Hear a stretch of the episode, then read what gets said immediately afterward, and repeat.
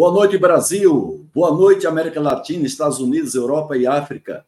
Sejam todos bem-vindos para mais uma live do Haroldo Ribeiro, sempre às segundas-feiras, 20 horas, horário de Brasília. E hoje, dia 30 de outubro de 2023, estamos concluindo o circuito de lives sobre sustentabilidade. Foram cinco lives. As lives começaram no dia 2, sempre com autoridades no assunto, representantes de grandes organizações. Então, foi com muito prazer que a gente desenvolveu essa live. Nós temos uma convidada ilustre hoje para fechar o nosso circuito, a Cláudia Cousa. Daqui a pouco a Cláudia chega para compartilhar conosco todo o seu conhecimento adquirido durante muitos anos. Então, vai ser uma live que vai fechar realmente nosso circuito com chave de ouro. E, como sempre, nós fechamos o circuito de lives com a participação do presidente da Academia Brasileira da Qualidade, que, juntamente com a Academia Brasileira da Qualidade, nos apoia nessas lives, a Fundação Nacional da Qualidade, a Qualitmark Editora, que é a maior editora de livros sobre negócios da América Latina, o FestiQuali, que realiza os maiores eventos sobre qualidade e inovação, não somente aqui no Brasil, como fora do Brasil, inclusive na Semana Mundial da Qualidade, de 6 a 8, vai ter realizando em Goiânia um grande evento de três dias, mais de 150 palestrantes. Eu vou estar no segundo dia falando sobre o fracasso e sucesso do programa 5S, não somente aqui no Brasil, como também em vários países da América Latina, onde eu faço trabalho de consultoria. E na sequência, dia 9 e dia 10, nós vamos fechar a Semana Mundial da Qualidade com o evento da Academia Brasileira da Qualidade, que a gente vai depois fazer comentários aqui na nossa live. Como sempre, a gente costuma compensar a participação da nossa audiência. Deixa eu compartilhar aqui, está tendo problemas técnicos na nossa live. Aí está. Então, a gente tem aqui o sorteio de dois livros da Quality Marca Editora, a maior editora de livros sobre negócio da América Latina. E eu esqueci de falar também a participação da Quality Marca como nossa apoiadora e também do canal Manutenção.net, do, do querido Paulo Walter, que sempre divulga os principais indicadores de manutenção e gestão de ativos. Nós vamos sortear, então, no final, um livro de minha autoria que foi lançado agora, final de setembro, no, no Congresso da Abraman, em Curitiba, o qual eu fiz uh, o lançamento da história da manutenção no Brasil e também um guia de estudo do Luiz Otávio Góes Júnior. Então, nós vamos fazer no final o sorteio desses dois exemplares. É importante que vocês postem comentários, perguntas, ou então saudem os colegas, o nosso convidado aí no nosso chat, porque esse é o critério que o StreamYard utiliza para fazer o sorteio desses, desses livros. É, deixa eu descompartilhar aqui, remover aqui. Opa, aqui estou de volta e vamos chamar então a nossa convidada do dia, da noite, que é a Cláudia Cousa. Boa noite, Cláudia. Como vai? Boa noite, Haroldo. Cumprimento a todas as pessoas que nos acompanham por aqui e depois assistindo a nossa live. Muito bem, Cláudia, é um prazer muito grande. Eu conheço já o seu trabalho. Ele vem muito a calhar. Você é uma autoridade no Brasil sobre o tema ISG, é um tema que, inclusive, gera controvérsias, né? E a gente vai falar sobre essas controvérsias justamente um pouco já no início, antes da gente falar sobre o conteúdo da live, você vai mostrar como é que a gente desenvolve, como é que a gente implementa e também como a gente monitora os indicadores de ESG numa organização. Mas antes disso, a gente vai justamente falar dessa, dessas polêmicas que existem em torno desse tema, ESG, isso aí faz parte, inclusive, tá, também do nosso, da nossa live, para, na sua visão, elucidar de uma vez por toda até que ponto o ESG é um tema que veio para ficar, ou é o chamado greenwash, isso aí faz parte da nossa live. Mas, Cláudio, eu queria agradecer você tem dado sim. Você já esteve presente aqui numa live que eu te convidei para fazer um comentário. Para, eu acho que foi para o, o, dia que a Braskem aqui se apresentou através da Gabriela Cravo, não é? Você Isso. teve uma participação no final, um bate-papo com a Gabriela, e enriqueceu nossa live. Eu queria te agradecer. Eu acho que vai ser uma live fantástica. Eu desde já conclamo a nossa querida audiência para enviar perguntas à medida que a Cláudia vai discorrendo sobre o tema vai ser uma live muito bacana, essa segunda-feira gostosa, e essa uma hora vai correr tranquilamente. E no final, não esqueçam, a gente tem um bate-papo da Cláudia Cousa com o nosso presidente da Academia Brasileira de Qualidade, Jairo Martins, para falar um pouco do que ele viu na, nossa, na sua live e também comentar sobre esse circuito de sustentabilidade. Porque, na verdade, Cláudia, esse circuito ele é planejado juntamente com a Academia Brasileira da Qualidade em função das prioridades que foram selecionadas esse ano pelos acadêmicos, que fazem parte do nosso planejamento estratégico da Academia Brasileira de Qualidade. Cláudia, eu queria, portanto, começar a pergunta para você dizer exatamente o que é ISG. É um sistema de gestão, é um conjunto de indicadores, e depois a gente vai falar até que ponto isso aí veio para ficar, ou é um greenwash? Bom, que responsa essa de responder a perguntas tão, tão corriqueiras, né? E agradeço a, a Academia a Academia Brasileira de, de Qualidade pelo convite para dialogar sobre esse tema de modo a produzir a produzir insights que façam que façam sentido. Eu gostaria de convidar vocês todos, é, as pessoas que estão acompanhando a gente por aqui, a pensar no ISD, nessa sopa de letrinhas aí, é, como se fossem três P's, porque o E é ambiental, o S é social e é, o G está relacionado à governança. Mas vamos imaginar, vamos hipotetizar que, tirando a sigla do ISD e toda essa panaceia que tem em torno dessa, né, dessas, dessa sigla, que para muitos parece sigla, o que está em jogo são três vidas.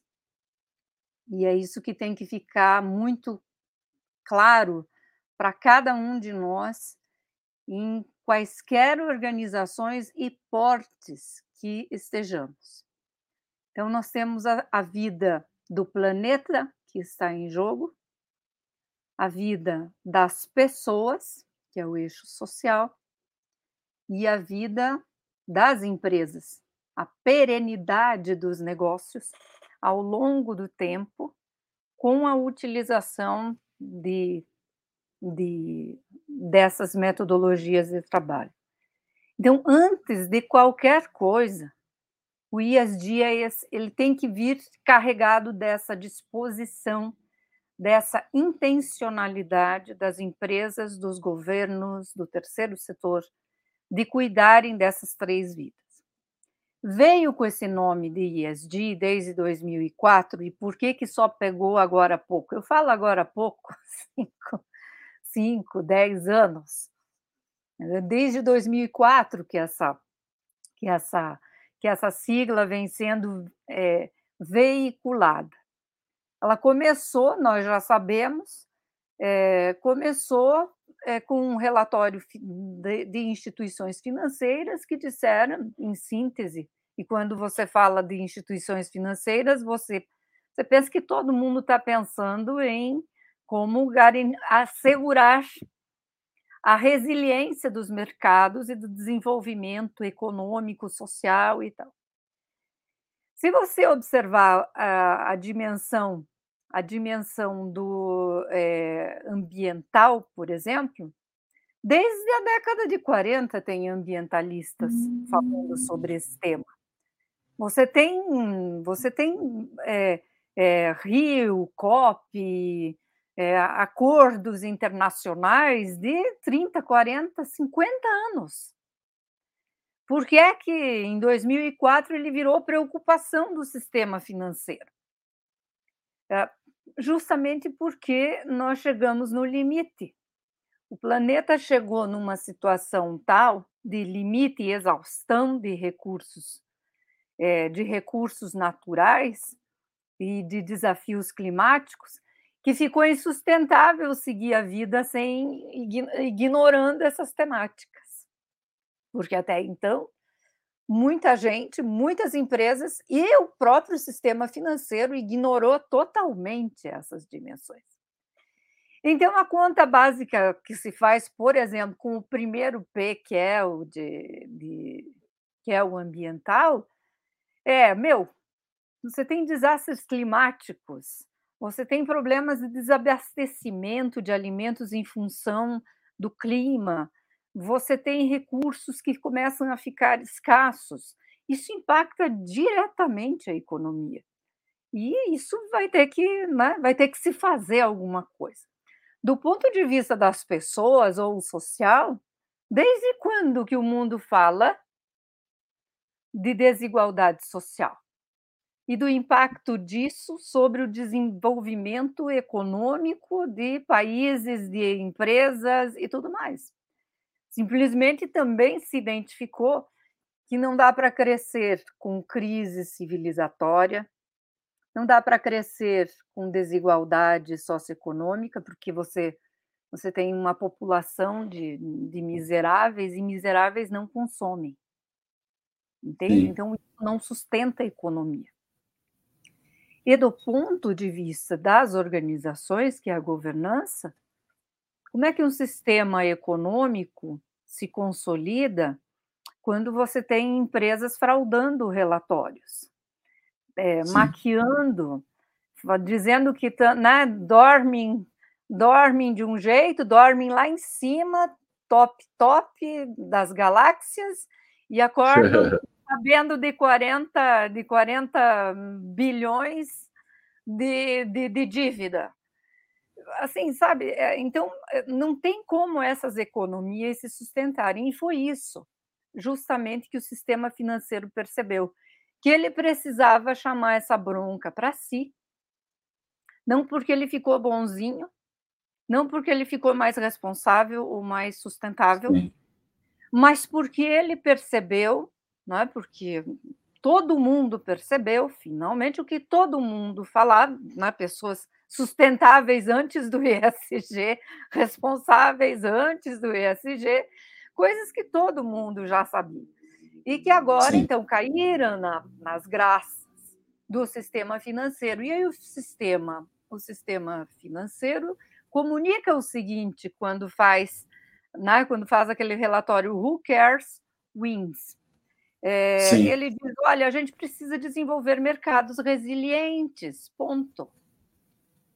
E é, e é essa construção que está acontecendo. Então, quando o mercado financeiro, o que, que ele está fazendo? E está fazendo um bom trabalho, diga-se de passagem, em algum grau. Hum. Na Europa, é, nós temos situações em que o mercado eh, né, os bancos e tudo mais, eles aportaram muitos recursos atrelados ao ISD. E daí entra o X da questão que você levantou, do greenwashing. Sim. E na hora de prestar contas desse capital que chegou com quase 30% de custos reduzidos, né, quer dizer, o sistema financeiro ele, ele concedeu facilidades de crédito, ele diminuiu taxas de juros, ele tentou viabilizar, trabalhou e ainda hoje trabalha para viabilizar empresas que realmente estão chamando esses compromissos para si. Então tem esse lado, né? Tem esse lado sim, que a intencionalidade foi uma, mas ela está acontecendo agora de um jeito altamente crítico, né? E o que que ele é em síntese então? Sim. O ESG ele é um vetor estratégico dos okay. negócios hoje. É isso é um vetor estratégico de cuidado dessas três vidas aí: planeta, pessoas e a perenidade dos negócios. Né? Muito bom. Fechou bem. Fechou bem. Tem, tem coisas mais a gente para discutir, não é? Que é o tema da nossa live de hoje. Eu só queria que você fizesse essa introdução, Cláudio. Agora, como é que nós estamos comparado com países, que a gente possa comparar países das maiores economias mundiais, nós estamos aí na nona economia do mundo, né? É, como é que nós estamos situados nesse tema, uma vez que é um indicador que, vamos dizer assim, interessa muito a investidores, e tem os grandes investidores no mundo, o dinheiro hoje no mundo está sobrando, inclusive, né? E claro que esses investidores sempre vão migrar, aplicar os seus dinheiros em, em países ou em empresas que se mostram confiáveis. Né? Às vezes tem um país que não é tão confiável, mas as empresas que estão ali são confiáveis e vice-versa. Então, como é que nós estamos hoje situados comparado com os países mais evoluídos em termos de economia? Olha, é, do ponto de vista de ISD, a Europa, países europeus estão mais avançados. E com certeza eles estão implantando é, esses requisitos há muito mais tempo. Estão trabalhando com requisitos de energia limpa, descarbonização, é, a maioria já está com descarbonização no escopo 3, ou seja, na cadeia de valor inteira. Então, a gente tem, a gente vê que lá fora, né, é, alguns países já estão mais, bem mais avançados na, é, na implantação disso. Mas o Brasil tem uma grande possibilidade de, de avançar de maneira considerável nesses, com relação a esses requisitos, porque ele tem muita oportunidade é, de melhorias, principalmente quanto às questões de é, ambientais, é, até de energia limpa. A gente tem muitas startups preocupadas aí com, com a sustentabilidade, com soluções de descarbonização dos, do, dos processos, é, soluções para resíduos e tudo mais. Então, eu vejo, eu vejo a, as empresas brasileiras, o Brasil como um todo, como um, um país, uma economia é, que pode criar uma distância competitiva aí em termos de ESG bastante interessante. Embora no Brasil a gente ainda tenha bastante. A gente, eu, eu ouso dizer, a gente tem também algumas pesquisas que confirmam que é, menos de 15% das empresas brasileiras estão adotando ISD, elas estão falando sobre ESG, né? Hum. A ESG, e elas né? e tem várias, vários sotaques para isso, né? ESG, ISD, ASG, ESG, né? tem, tem, tem nomenclatura para tudo. É, mas o X da questão está realmente no quanto as, no quanto as empresas realmente estão é, dispostas a, a, implementar essas soluções e investir nelas de modo inteligente. E de modo inteligente é fazer uma cadeia de valor inteira, é fazer crescer com compromissos sérios com o planeta Sim. e com a sociedade, né? Certo. Cláudia, começa a ter perguntas da nossa audiência. O Otávio Franco ele faz uma pergunta que, apenas para você fechar um pouco a explicação que você deu no início, sobre o tema sustentabilidade e tratar o ESG como sendo um vetor. Eu não sei se a gente pode comparar muito, viu, Cláudia, quando uma empresa se propõe a ter uma gestão de excelência baseada no que a gente chama de gestão pela qualidade, muito difundida na década de 90 pela qualidade total, né? E aí surge uma norma que tem o seu valor, que é a norma ISO 9000, Sistemas da Qualidade, e muitas empresas, na época e até hoje, vão atrás de uma certificação ISO muito mais é, por uma exigência contratual, por um marketing, e se não existe uma comparação nesse sentido entre sustentabilidade, governança e preocupação com o social de fato, quando comparado com apenas indicadores que estão dentro desse tripé chamado ISG? Ok. É uma excelente pergunta. É, vamos pegar aí a sustentabilidade, os conceitos de sustentabilidade. Se a gente pegar a, a, a cronologia da coisa, né? A gente começa com os objetivos do milênio, que eram oito objetivos, e havia uma necessidade de se atingir objetivos mais relacionados à fome, combate à miséria e tudo mais, eram oito. E o compromisso era até 2015. E aí ninguém atingiu, a gente passou vergonha, o mundo passou vergonha.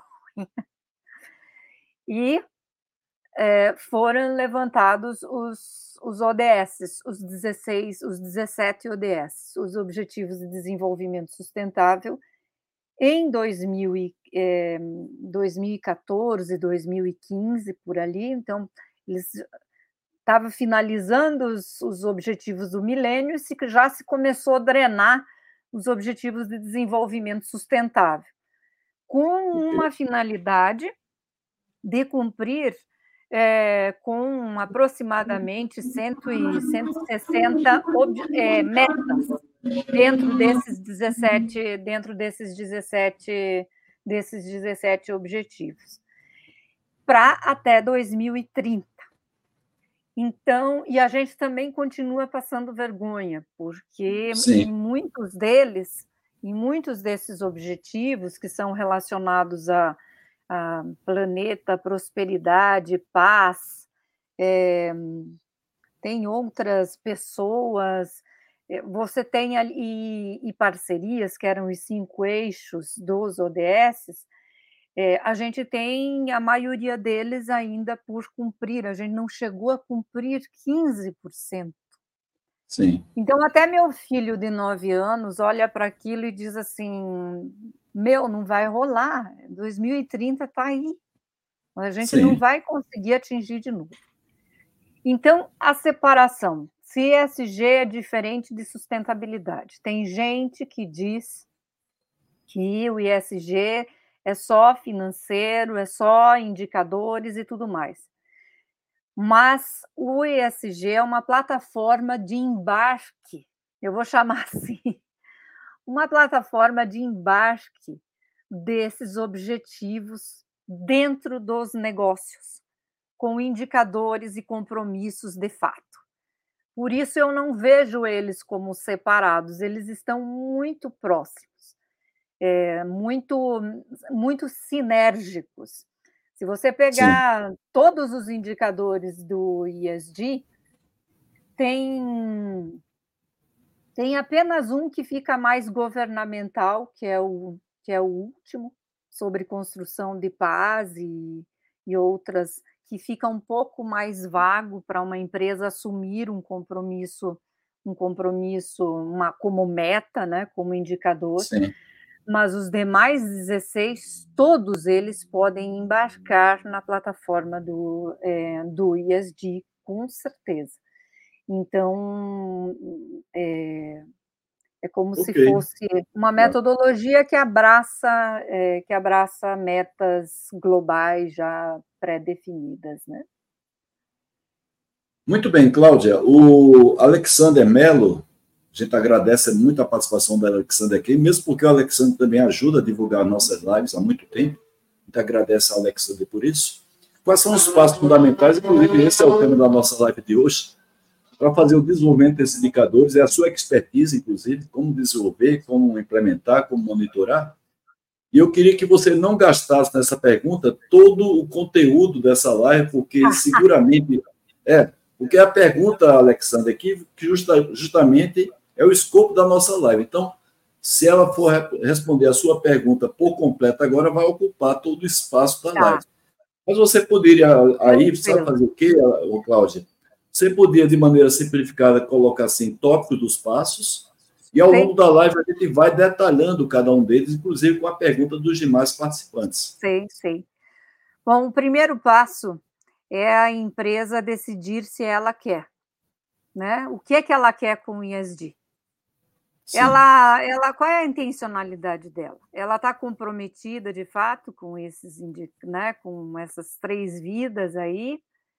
É, ela deseja selos, porque a gente está cheia, de, né? o mundo está cheio de empresa que adora um selinho e procura ESG para ter selos.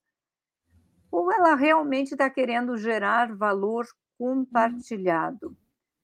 Sim. Se for com a última alternativa, geração de valor compartilhado, vai ser muito importante que a empresa desempenhe, desenvolva uma matriz de materialidade capaz de absorver os desejos, os interesses de todos os stakeholders envolvidos neste negócio. E aí levantar o que que estas, esses stakeholders exercem de pressão sobre o negócio, que tipo de pressão eles exercem, se há uma pressão que, que, que, que compromete resultados, e se, é, e se são é, é, pressões que fazem sentido para o negócio. Então, o próximo passo é a empresa definir essas prioridades aí. O que, que ela quer atacar primeiro? Porque não dá para é ser nas, claro. a, assim, virar ESG de um ano para o outro. Não, não existe. Sim. Você vai construir isso. Vocês trabalham com qualidade há, há 20 anos, há mais de 20 anos. Vocês sabem que qualidade é um negócio que se constrói ao longo do tempo. A mesma coisa o ISD. E ele perguntou ali, se eu não me engano, sobre os valores.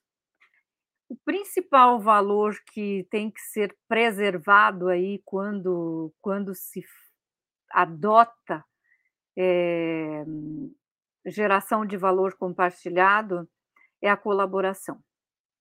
As empresas vão ter que sair de uma estrutura, vão, vão ter que fazer mais do que uma transição energética, vão ter que fazer uma transição de modelo de negócios, de uma estrutura competitiva para uma estrutura colaborativa, hum, de mais aprendizagem, de mais inovação compartilhada, de mais conexões.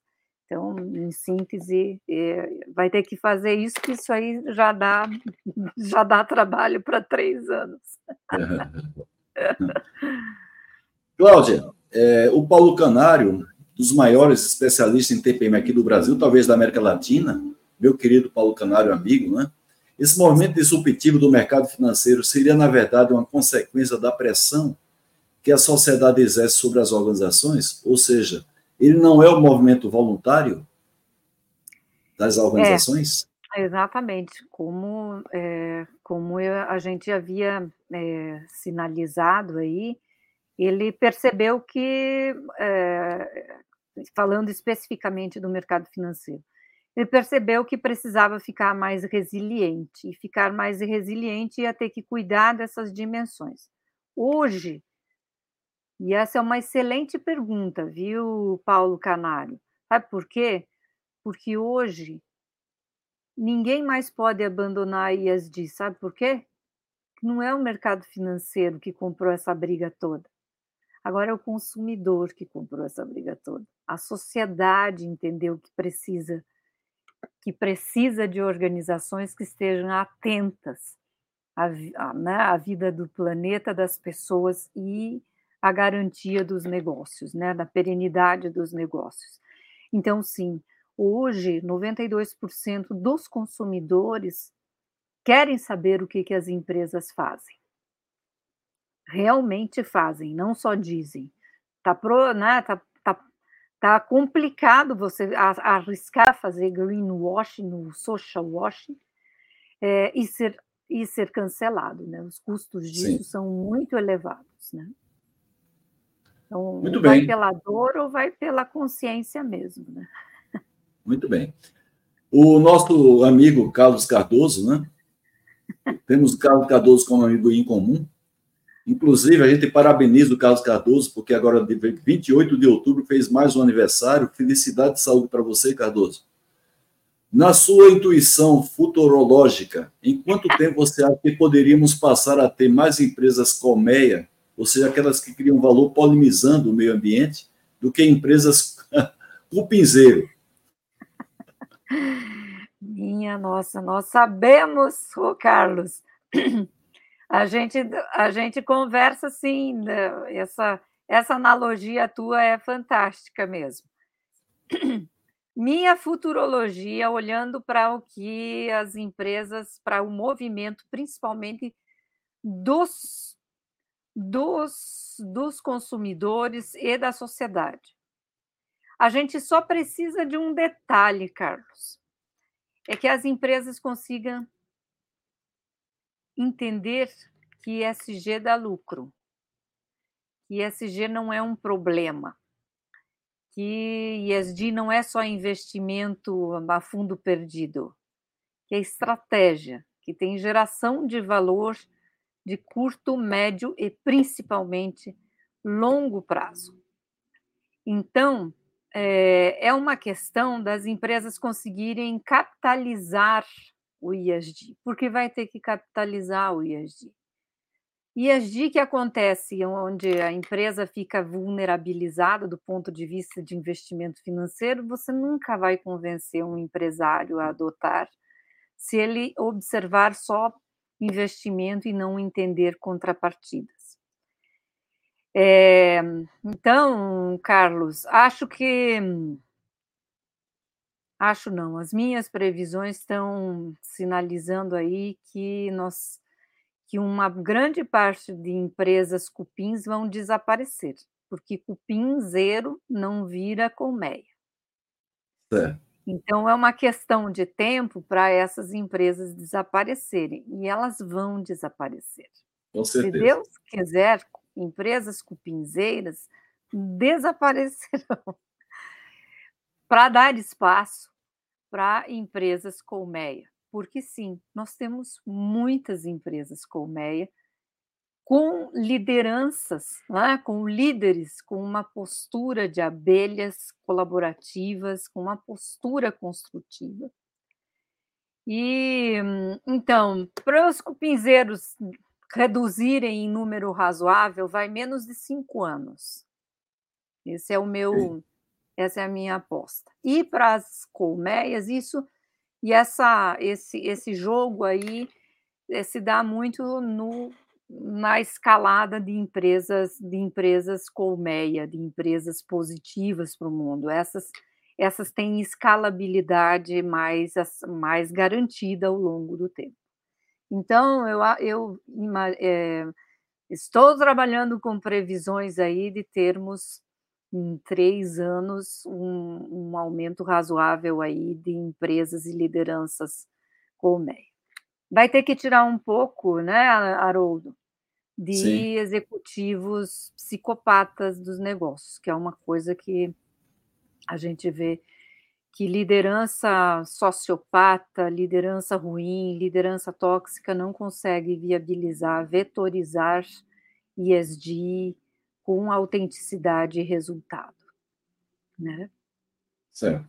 Muito bem, temos, temos também aqui na nossa qualificada audiência a participação dos, de um dos maiores especialistas em sustentabilidade aqui do Brasil, é nosso representante na ISO, junto com Inglaterra e Canadá, para inclusive discutir esse tema de SG, junto à ISO, que é o Jorge Cajazeira. Né? Jorge Cajazeira, ele uhum. coordenou, Cláudia, um trabalho que foi bem sucedido, foi da primeira empresa a conquistar a ISO 14 mil no Brasil, a Bahia Sul Celulose, na coordenação do Jorge Cajazeira, e muitos honra ter a presença do Cajazeira aqui na nossa live, fazendo parte da Academia Brasileira da Qualidade.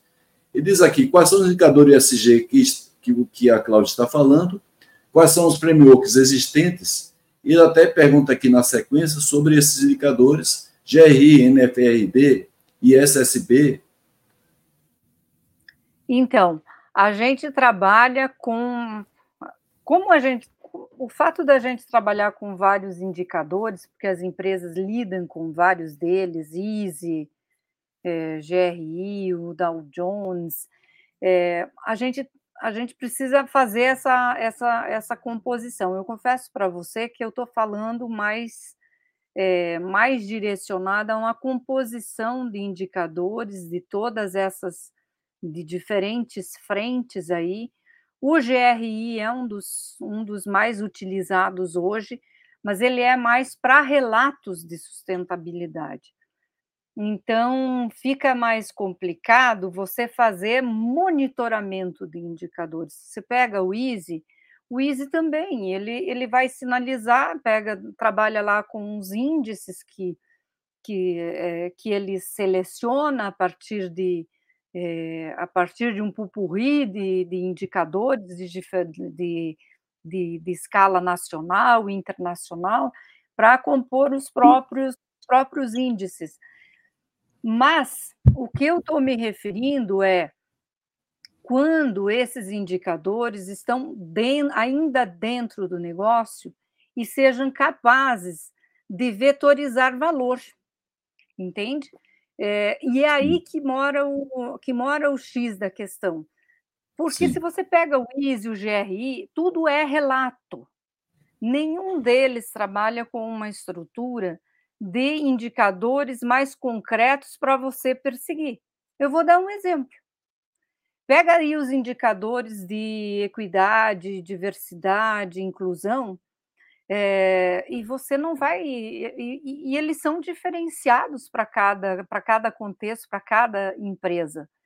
É, o fato dela, dela se sair bem no Easy não significa que ela está se saindo bem economicamente, que ela está conseguindo destrinchar bem isso. Eu conheço dezenas de empresas que têm selos mil, que fazem reportings nacionais e internacionais, que têm notas extraordinárias e que ainda não conseguiram vetorizar o ESG no campo da estratégia. Vira aquela soma de, de indicadores dispersos do E, indicadores do E, indicadores do S, indicadores do G, para cumprir para cumprir tabela e pouco é pouco resultado efetivo para o negócio, né? Certo. Então okay. É, tá eu vi, eu tenho mais algumas perguntas. Não, é porque, na verdade, na verdade, ele só fez aqui, dentro, deixar dentro de uma mesma pergunta, aquilo que ele tinha colocado de maneira mais repartida, não é? Porque ele diz que reconhece qualquer framework que esteja alinhado aos 17 ODS da ONU, né? E gostaria de saber qual framework está se referindo, mas ele coloca aqui uma pergunta Sim. mais detalhada. Né? Deixa eu só procurar aqui.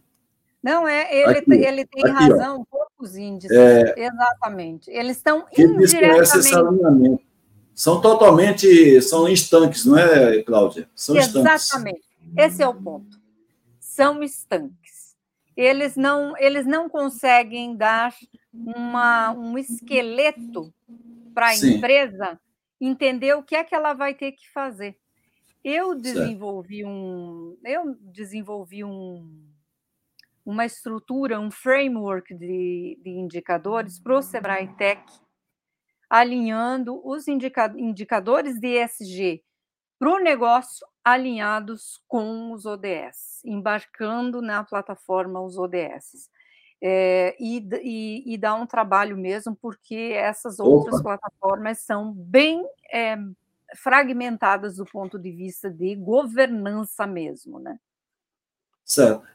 O Reinaldo Figueiredo, ele fala com a gente lá de Boston, Estados Unidos. Ele é o, Olha. ele é, é, o nosso representante da ANSI lá em Boston, né? mora lá, inclusive, faz parte da nossa Academia Brasileira de Qualidade. E eu coloquei essa pergunta do Reinaldo, a gente agradece também a participação do Reinaldo aqui, porque tem um pouco aí, você falou do Sebrae Tech, e ele tem a preocupação, a questão de empresas pequenas, né?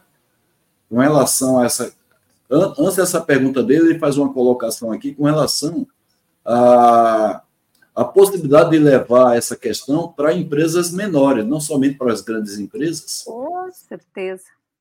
Mas para empresas menores. É viável isso, não é, Cláudia? Altamente viável e principalmente desejável. Certo. Desejável.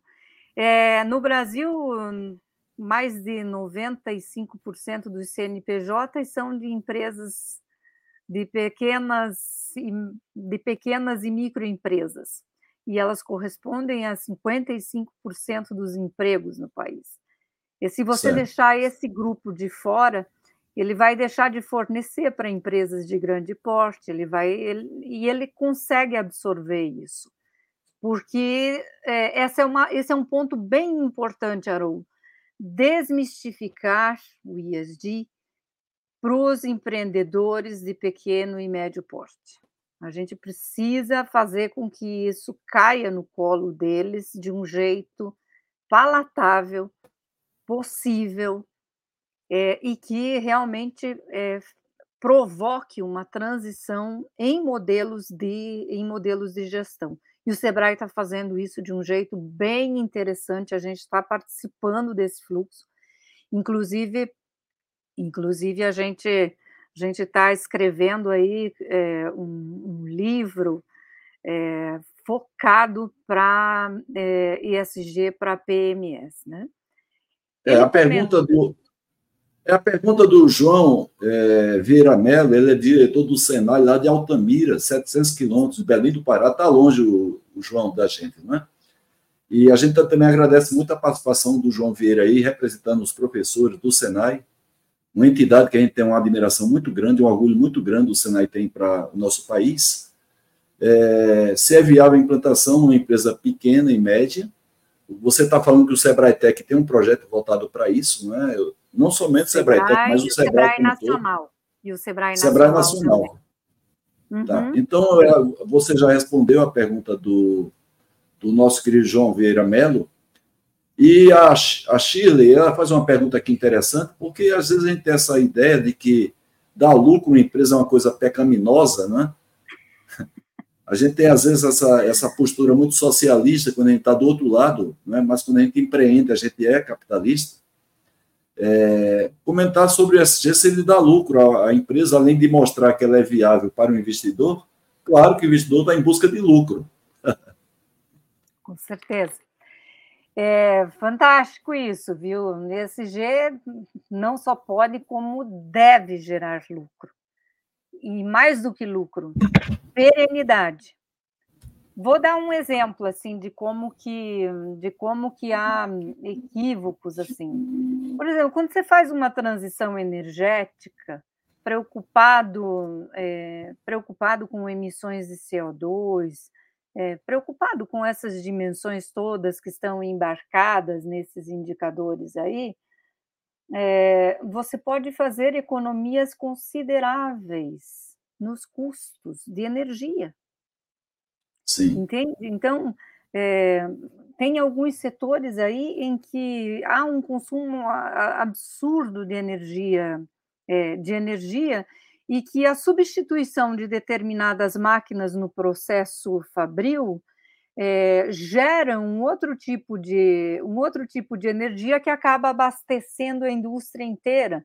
Quer dizer, você precisa você precisa pensar em soluções. Este ISD que gera que gera que gera lucro para as empresas tem que envolver inovação, tem que envolver conexão da estratégia com essas ações. Vou dar um exemplo.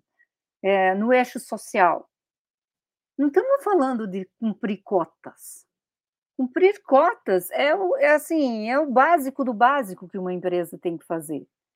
Mas estamos falando de como que equipes mais diversas podem aumentar produtividade, aumentar inovação, melhorar o nível de projeção da empresa, melhorar a marca da empresa, entendeu? Então você não é, você não pode dissociar o ISD da geração de valor e não é geração de valor para bonito, é para é para gerar transformações, gerar resultado tanto para a empresa quanto para a sociedade e também para o planeta, porque o planeta agradece quando a gente consegue instalar no negócio uma economia mais regenerativa.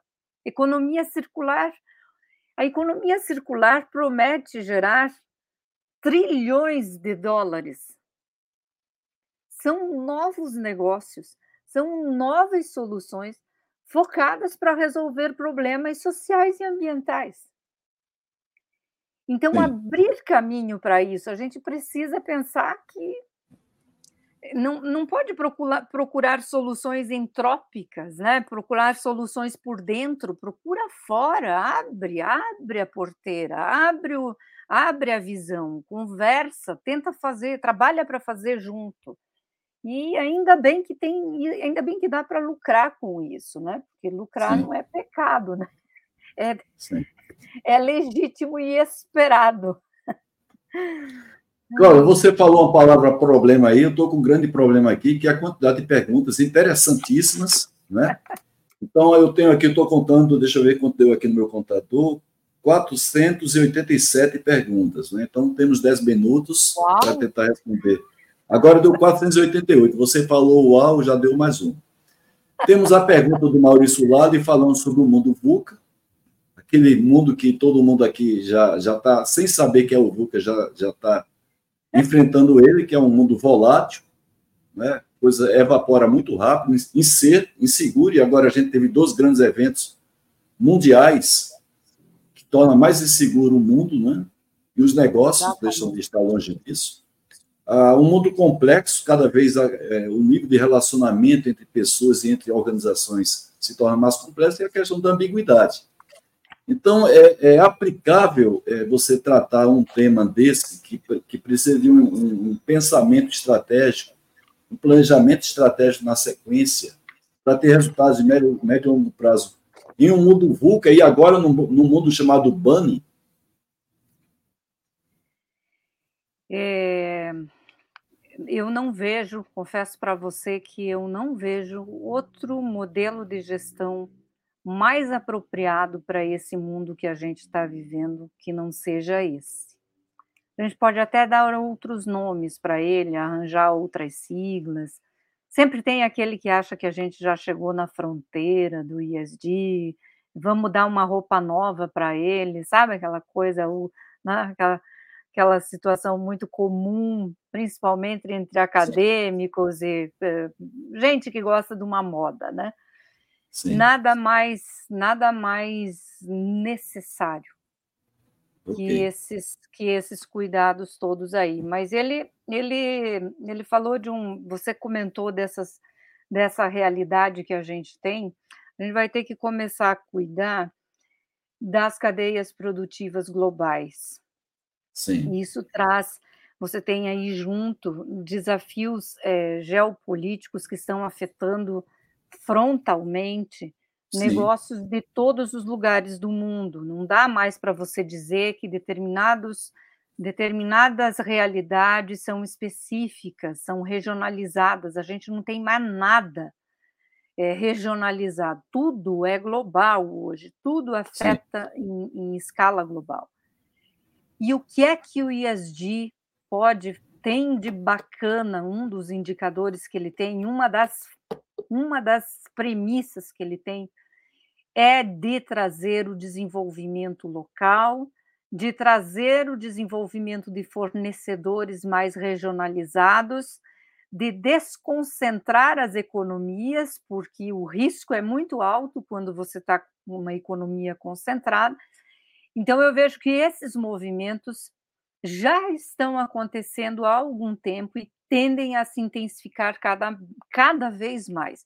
Empresas globais trabalhando para desenvolver fornecedores locais e regionais em diversos pontos do negócio. E isso abre um espaço extraordinário de, é, de, de, transição de conhecimentos, né, de transferência de conhecimentos e também de capital das Sim. grandalhonas difundindo isso, Opa. distribuindo isso, descentralizando isso para em torno para toda a sua cadeia de fornecedores. Exatamente. Mas locais.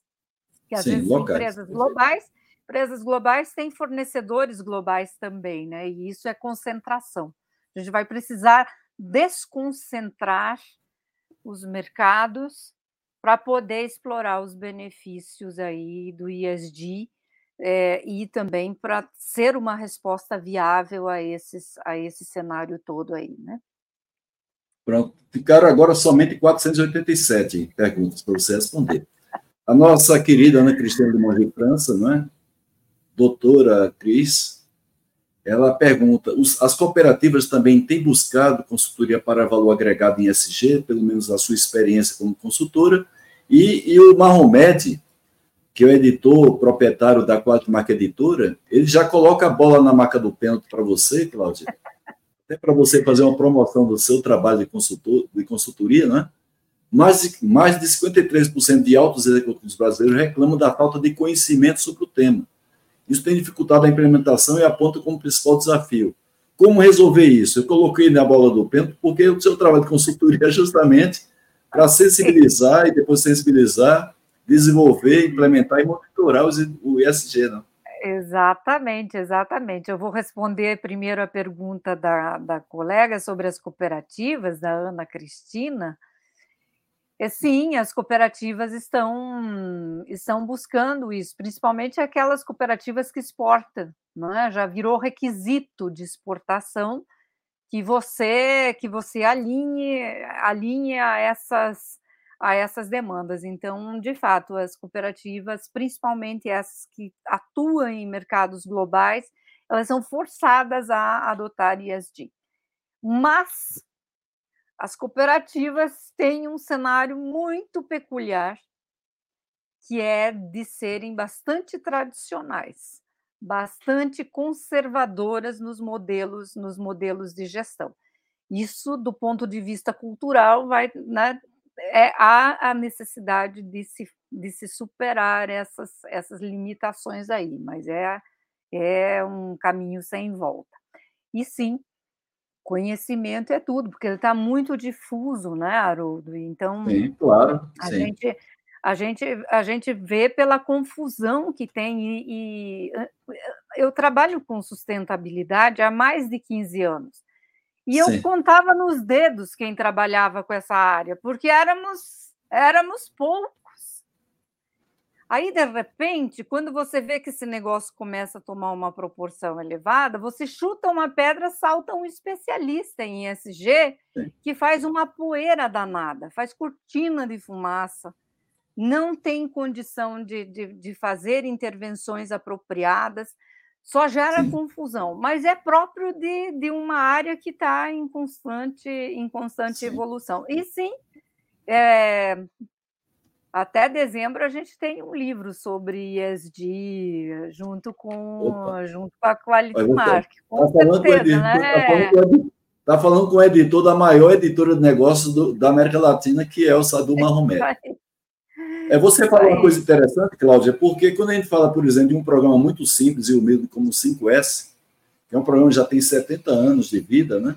com cinco conceitos muito básicos, e hoje a minha batalha é justamente mostrar para a alta direção das empresas o que é 5S, que a maioria não sabe o que é. A maioria acha que 5S é um programa de organização de limpeza, programa de estética, que você implementa fazendo campanhas, né? E o meu desafio, ao longo dos 28 anos trabalhando com 5S, com esses livros publicados, é convencer a direção, a gente sabe que o 5S também envolve uma mudança cultural, que envolve mudança de hábitos. Então, você começa, com qualquer processo de mudança cultural, top-down. Então, se o diretor ele não sabe exatamente o que é 5S, ele vai fazer, como, como sempre acontece nas empresas, campanhas de organização de empresa. Agora, você imagina um tema mais complexo, que envolve governança, envolve sustentabilidade, envolve um compromisso social das empresas, que é o que trata esse vetor chamado ISG. Mas, é, Cláudia, temos mais desafio aqui, porque tem o Cláudio Lombardo, que está falando com a gente lá de Brasília. A gente também agradece ao Lombardo aqui pela presença dele. No Brasil, a matriz energética é renovável. Porém, mobilidade de pessoas e de cargas é por, é por meios poluentes. É possível a iniciativa privada equacionar essa dicotomia sem gerência do poder público? Ou seja, o que ele está falando aí, a gente tentar minimizar os impactos ambientais a partir da redução de mobilidade. É um, é um tema que foge um pouquinho, não é da nossa, do nosso. Não, não eu, não, eu digo não. foge um pouquinho, não estou dizendo que foge totalmente. Foge um pouquinho do nosso tópico, né, que é como, como você desenvolver, implementar e monitorar os indicadores desse jeito. Mas, Mas fica à vontade, tá... Não, tranquilo. Tranquilo, Carlos Lombardi. É, gostei, dessa, gostei dessa pergunta. É, eu é, tenho acompanhado, e, e, assim, as empresas, os setores, de um modo geral, têm essa, esse costume estranho de cair na, né, de cair na conversa, é, de cair na conversa de, de algumas correntes. Quando você fala, por exemplo, de matriz energética e de descarbonizar a partir da eletrificação de, do setor de transportes, é, achando que você não está emitindo CO2, mas você está criando passivos absurdos na ponta da cadeia de valor para trás e para frente. Para trás pode pegar as, as, as usinas de as, as, a extração, né, a mineração de cobalto, é, e ver lá aquela situação absurda de trabalho escravo, trabalho infantil, mortes em escala, é, uma concentração desse recurso, é, desse refino na China em 90%, E aí você tem empresas que não sabem o que vão fazer com essas baterias. Elas dizem que sabem o que vão fazer, mas elas não têm, não têm é, ações concretas com relação ao que fazer com a bateria dos carros, por exemplo. Então, você vem naquele oba-oba de net zero, um passivo social absurdo, e com um passivo ambiental absurdo na, na cadeia na cadeia de valor para frente. Quando ele fala de mobilidade, aí que eu digo que o uso das tecnologias é fundamental. Sabe por quê? É porque elas podem promover um, o deslocamento humano cada vez mais limitado. Então, por exemplo, aplicativos, aplicações que trabalham com logística, com conexão para serviços, com comercialização, com desenvolvimento local, de territórios geográficos mesmo, e de base de proximidade, por requisitos de proximidade, você tem redução de necessidade de deslocamento, você tem menos Sim. emissões de CO2, né? E você tem desenvolvimento, desenvolvimento econômico. E eu te convido a pensar sobre não mobilidade, ou seja, a gente chegar num ponto tal de desenvolvimento em que quase seja desnecessário o deslocamento o deslocamento fútil, né? Assim, sabe Sim. aquele deslocamento que você vê, putz, faltou conexão aqui. Sim. faltou tecnologia para conectar. Né? Então. Ah, é, Cláudia, tem mais outras boas perguntas aqui, mas são 20 horas e 59 minutos. Vamos, antes da gente concluir essa parte, chamar o nosso presidente da Academia Brasileira da Qualidade para comentar sobre a live que você agora nos presenteou e dar um recado também em nome da Academia Brasileira de Qualidade. Vamos fazer o nosso sorteio que a gente prometeu no início, é uma maneira, claro, singela que a gente tem de a gente compensar a participação dessa querida e qualificada audiência. Então, nós vamos sortear dois livros da Quatro Marca Editora. A gente agradece ao Marromed, que gentilmente sempre cede seus livros, best-sellers, para que a gente faça sorteio aqui na nossa live. A História da Manutenção no Brasil, recém-lançado em agora em setembro e também recém-lançado o guia de estudo do Luiz Otávio Góes Júnior. Então, vamos fazer o sorteio desses dois exemplares. Deixa eu descompartilhar para compartilhar agora o aplicativo em si, o StreamYard. E a gente deseja boa sorte a todos. Desde já agradece muito a participação dessa audiência, motivo pelo qual a gente faz esse esforço de maneira voluntária. Então, sorteado é Aline Pécora. Aline, então você vai mandar o seu endereço para pdca@terra.com.br. Repetindo, pdca@terra.com.br. Segundo sorteado ou sorteada é Paulo Canário, meu querido amigo Paulo Canário. Beijo no seu coração, meu amigo. Bem, vamos descompartilhar aqui. Vamos fazer o seguinte, Cláudia. Vamos dar aqui um intervalo, vamos fazer o chamado aqui do nosso presidente da Academia Brasileira de Qualidade. A gente convida a nossa audiência para continuar aqui presente. Esse bate-papo é sempre muito agregador. Deu uma travada aqui na nossa. Cláudia, você me escuta, Cláudia? Eu escuto e tem quebras, às vezes, na tua fala. Tá. É... Vamos combinar o seguinte, Cláudia. É Faça um comentário a respeito aí da nossa, da nossa, das perguntas que foram feitas a você enquanto eu resolvo um problema técnico. Daqui a no, no mínimo. Voltou, né, Cláudia? Voltou, voltou. É, mas eu acho que ainda está tendo problemas técnicos aqui na nossa transmissão. Tranquilo. Eu vou comentar sim, antes de tudo, quero agradecer é, a todas as perguntas de um nível de profundidade muito importante, muito necessário, demonstrando aí maturidade no tema e um senso crítico frente a, eh, frente a essa construção de práticas e de indicadores. Vejam que é fundamental quando a gente fala de desenvolvimento de indicadores. Para começo de conversa, é preciso se pensar no que se quer. É, depois, que resultados que você vai buscar? O que, que você vai começar a priorizar? É, definir indicadores do negócio. É, às vezes as empresas fazem muito benchmarking de indicadores, isso é assim, é, é a coisa mais complicada que se tem para levar um ISD a sério, é fazer a importação de indicadores que não tem nada a ver com o escopo do negócio. É, então, ah, se preocupar ou fazer ISD para relatar. Sim. Esquece o relato e faça. Depois você vai ver que está tudo mais fácil do que você imagina.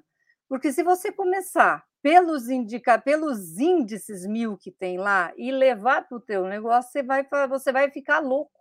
Não vai começar ISD nunca porque aquilo Sim. vira uma colcha de retalhos, né? então, comece da sua estratégia, né? Sim. Cláudia, vamos fazer então essa transição para chamar aqui o Jairo Martins para ele comentar a respeito da sua live e a gente convida a audiência para não sair daí, porque é um bate-papo muito legal, agrega bastante. Então vamos passar só uma vinheta para fazer a transição e chamar o nosso Jairo Martins.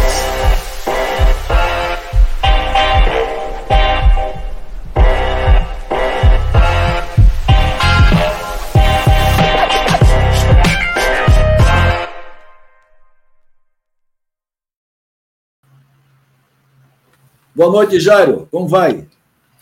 Boa noite.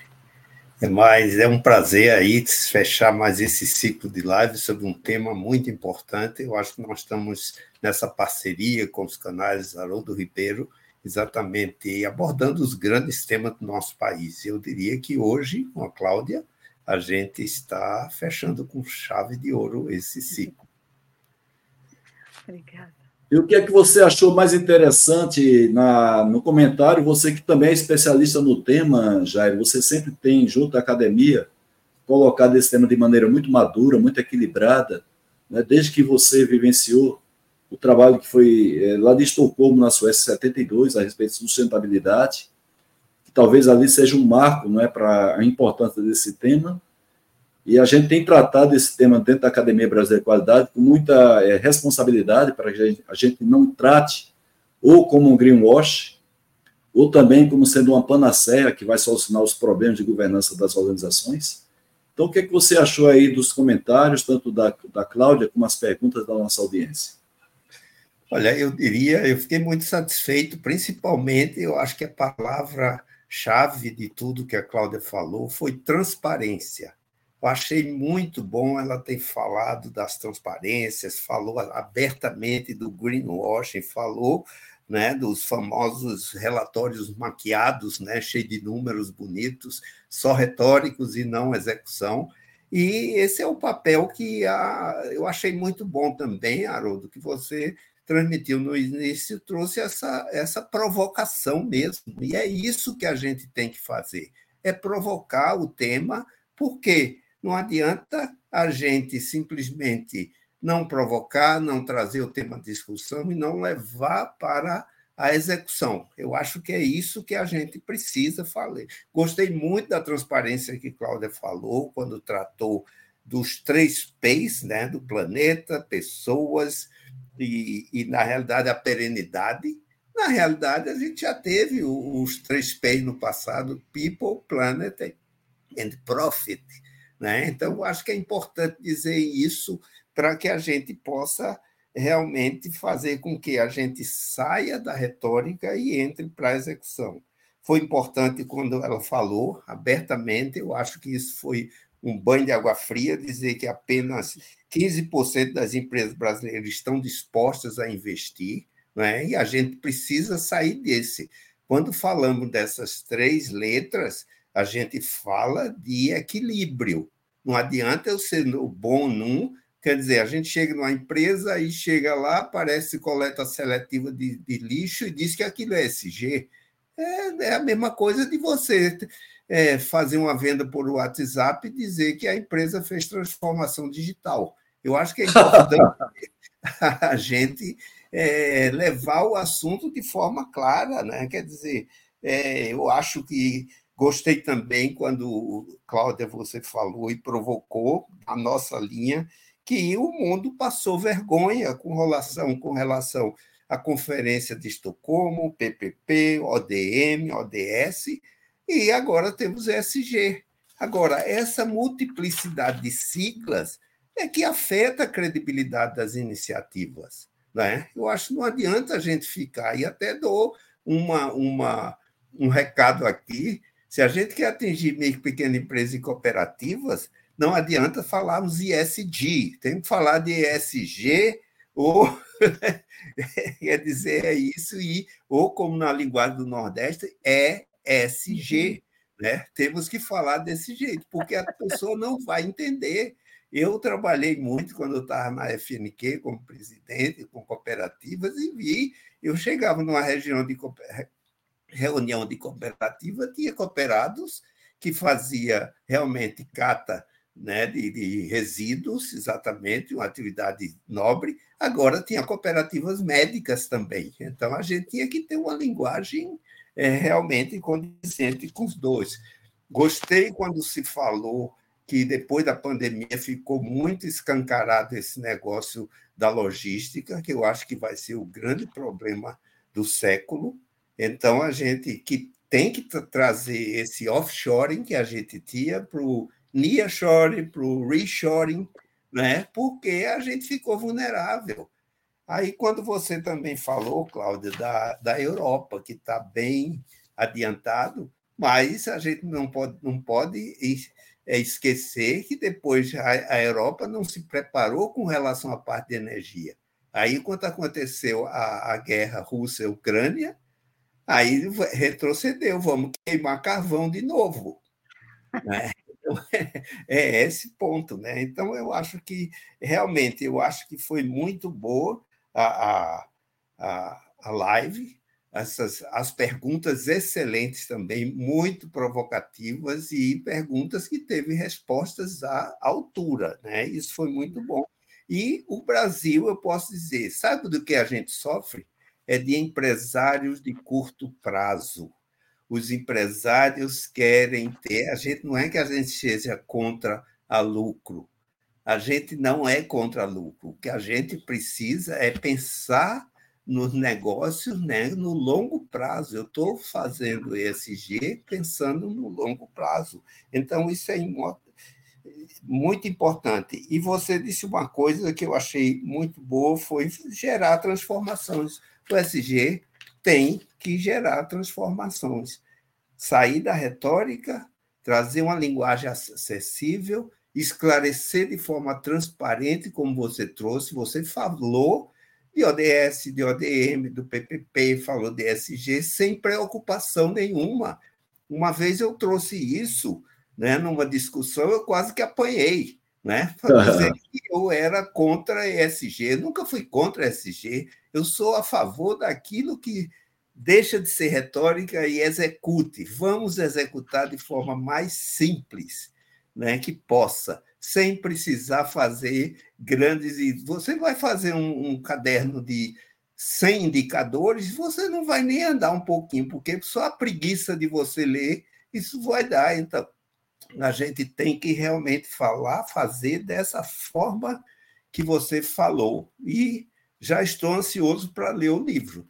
Então, parabéns pela organização, e é isso que a gente precisa: pessoas transparentes, pessoas diretas e pessoas que falam abertamente e não fica com milindres achando que é, a gente está atacando um ou outro. Não, o que a gente quer é que todos conversem pela vida, pela humanidade, pelo planeta e que todo mundo tenha uma vida digna. E só pode ser dessa forma, tá? Mas meus parabéns, foi uma das melhores lives que eu participei. Tá? Dos canais. Muito bem, Cláudio. É, suas considerações Obrigada. finais, para fazer um fechamento e anunciar a nossa live do dia 6 de novembro. Fique à vontade, Cláudia, para fazer o fechamento. E aí depois eu volto a falar com o Jairo. Poxa, depois desse fechamento aí, do Jair recapitulando absolutamente tudo, eu vou fechar com muito obrigada e nos vemos fazendo ISD, de verdade, fazendo acontecer. E, e eu ando bem assim, você pegou o meu jeitão mesmo, Jair. É do tipo, sem tempo, irmão, sem tempo para né, para essa para delongas, para milindres, a gente precisa fazer acontecer depressa, né? Então é isso. Eu, eu ficarei muito orgulhosa de, de ter de, de te dar um livro e de ter uma e de ter fazer uma dedicatória bem especial, Jair. Muito obrigada. Ok, Muito bem. Cláudio, eu agradeço muito a sua disponibilidade, né? A, a maneira como você diz assim, trata esse tema, que é um tema que ele não é simples de ser tratado, é um tema, é um tema emergente e controverso, e talvez a controvérsia seja em função da falta do conhecimento sobre isso. É, e eu queria só pedir a você um pouquinho de paciência, porque eu queria, Jairo, que você fizesse um comentário rápido sobre a nossa live do dia 6, uma live que eu planejei junto com você. A gente vai estar iniciando no dia 6 de novembro a Semana Mundial da Qualidade, e nada melhor do que iniciar a Semana Mundial da Qualidade com a principal instituição do Brasil que cuida desse tema, que concentra os profissionais mais experientes, renomados, sobre esse tema né, da qualidade, tanto dentro como fora do país. E eu queria que você comentasse do que é que a gente vai tratar desse, dessa live do dia 6, e pegando um pouquinho do gancho, o que é que na, na, na sequência, o que é que a gente vai fazer no dia 9 e dia 10, que é o nosso principal evento da academia, que é o nosso seminário. É, é o décimo seminário, ABQ Qualidade Século XXI, o futuro, é o tema da nossa, do nosso seminário. São duas manhãs, de 9 às 13 horas, online gratuito, com sorteio de livros, inclusive, fornecido também pelo site do Mahomet da Quatro Marca Editora. Então, fique à vontade, Jair, eu preparei aqui uma arte para facilitar a sua apresentação. E, Cláudia, segura um pouquinho só, por favor, para a gente fazer a apresentação desse nosso evento, né, da, da segunda-feira que vem. Então, fica à vontade para falar sobre o tema é, para mim, a gente já se aproximando aí da chegada do final do ano, foi, foi o primeiro ano à frente né, da presidência da ABQ.